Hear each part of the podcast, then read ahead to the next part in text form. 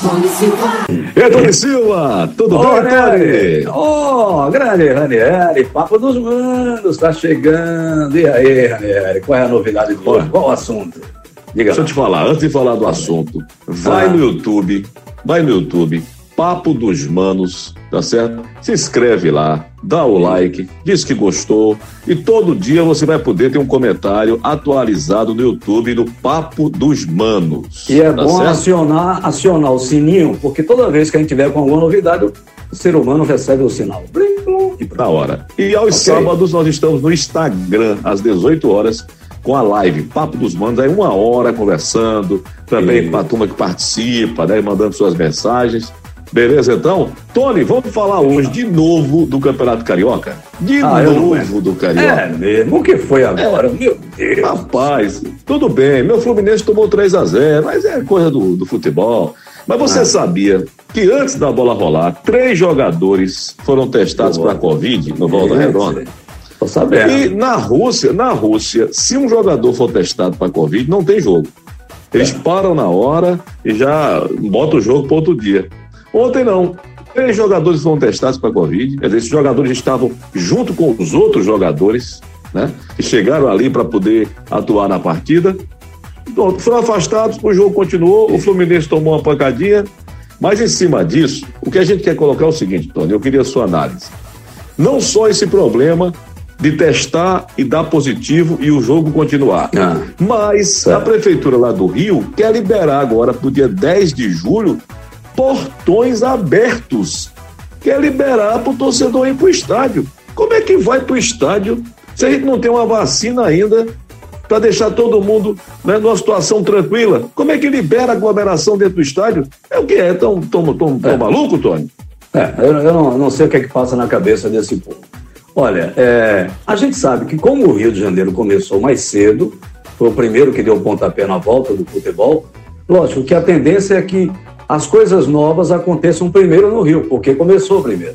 Mas é uma coisa inadmissível você abrir portões para o torcedor num momento como esse. E coincidentemente, dia 10 de julho é o dia da decisão do Campeonato Carioca. Quer dizer, o cara quer abrir porque é uma grande final, etc e tal. Olha, eu, eu, eu não sei de onde está vindo essa pressão para cima da prefeitura, do governo do Rio. Mas abrir portões num momento como esse, bicho, é inadmissível, é irresponsável, é no mínimo desumano. E mais uma vez o futebol do Rio está chamando a atenção diante de uma decisão dessa que todo mundo é contra. Não é só Paulo Autuori que está contra, isso é no geral. Não sei a atitude do Flamengo, não falou nada ainda. Porque tu- tudo indica que o Flamengo estará na final. Pelo menos pelo, pelo que vem fazendo no campeonato. Né? Até agora é o líder absoluto. Agora, sinceramente, cara, num momento como esse, discutir presença de público, nem aqui e nem na China, isso acontece, Daniel. E o detalhe é o seguinte: o Autuori está chateado, é o treinador do Botafogo. O Botafogo pode, inclusive, estar fora dessas finais aí. Mas o que acontece? Problema hoje ligado ao Rio de Janeiro, infelizmente, tem que ser dito. Isso é um problema político muito grande. Mas não se pode mexer política com vidas. Não se pode, porque você quer liberar um estádio para entupir o estádio, ou até ter uma deliberação ali de um metro e meio para o torcedor. Você sabe que o torcedor ele vai se agarrar na hora do gol, ele vai vibrar, ele não vai pensar em Covid, nada, não. Isso é uma coisa insana. São pessoas que não, não pensam. E outra, e outra.